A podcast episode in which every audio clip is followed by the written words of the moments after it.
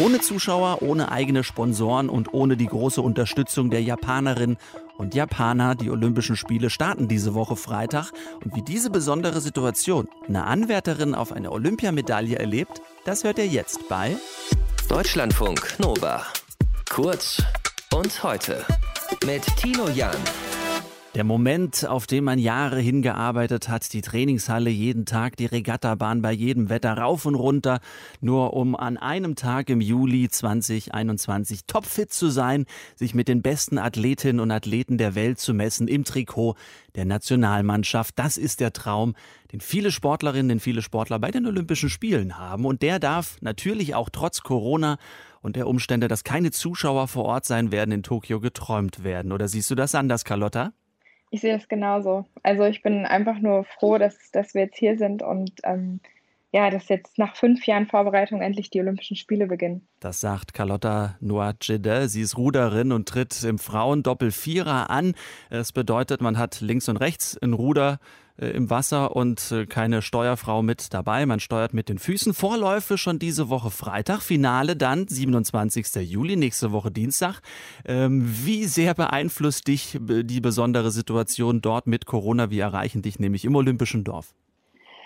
Ich muss sagen, jetzt hier im Dorf fällt es gar nicht mehr so sehr auf. Also natürlich, wir tragen alle Masken, desinfizieren uns ständig die Hände, waschen die Hände, fassen beim Essen nur ähm, mit Plastikhandschuhen alles an.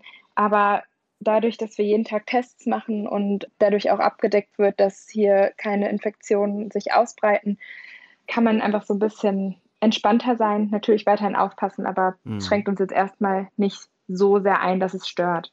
War das so ein bisschen unentspannt, als die ersten Nachrichten kamen, dass es die ersten Corona-Fälle im Olympischen Dorf gibt?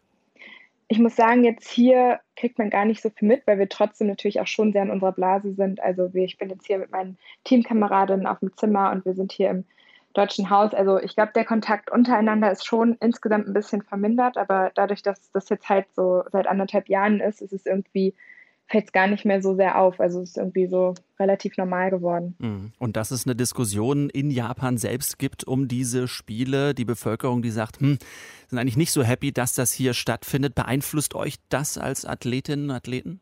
Ich muss sagen, ich habe mich bewusst dem so ein bisschen entzogen, einfach damit ich nicht oder damit nicht immer so dieses Hin und Her denken ist, finden die Spiele jetzt statt, finden sie nicht statt, sondern dass ich mich jetzt einfach auf den Sport und auf das sportliche Highlight auch einfach fokussieren kann. Ich glaube, das ist einfach ja, sehr wichtig, um dann wirklich sich bewusst zu machen, jetzt alles geben zu müssen. Mhm. Absolut. Ihr wart schon auf dem Wasser, das hast du mir im Vorgespräch äh, gesagt. Genau. Äh, die Regattabahn, äh, etwas windig, habe ich daraus gehört, oder?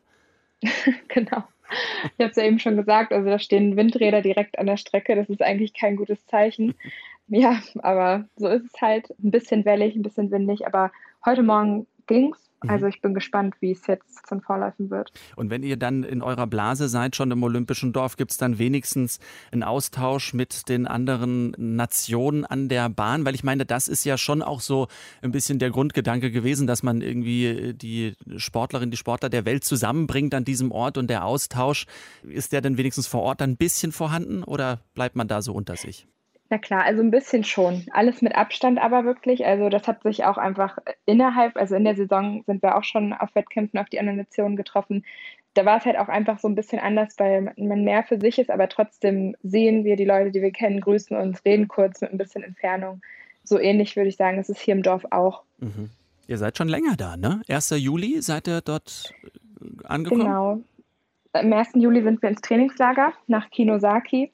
Das war jetzt nochmal so acht Stunden mit dem Bus entfernt, haben uns da zwei Wochen vorbereitet, um uns schon mal zu akklimatisieren und mit den klimatischen Bedingungen hier vor Ort ja, umgehen zu können. Und jetzt sind wir seit Samstag im Dorf. Und ich muss echt sagen, das war trotz allem, also trotz Corona, ich habe wirklich einfach wenig erwartet, mhm. aber es ist jetzt schon einfach überwältigend hier zu sein. Ja, allein die Tatsache, dass man dann so dieses Trikot anhaben darf und dass es dann losgeht und, und alles. Und wenn ich das richtig weiß, dann äh, korrigiere mich gerne, aber ihr seid Titelverteidigerin. Äh, der Doppelvierer 2016 äh, hat Gold geholt. Nicht, du warst noch nicht im Boot, aber ich glaube generell, oder? Genau, 2016 der Doppelvierer Gold geholt. In den, wir sind jetzt eine komplett neue Mannschaft und in den Zwischenjahren ist viel passiert. Also 2018 saß ich auch im Boot, da sind wir Vize-Weltmeisterin geworden. 2019 hatte ich leider eine Thrombose und jetzt waren wir aber in der Saison ganz gut. Also ich glaube, die Favoritinnen sind China, aber die haben wir natürlich noch nicht abgeschrieben und dahinter ist auf jeden Fall alles offen und wir brauchen uns da, glaube ich, nicht verstecken. Mhm. Aber müssen natürlich auch erstmal alles abrufen im Rennen. Das macht ihr am Freitag in den Vorläufen und nächste Woche genau. Dienstag im Finale.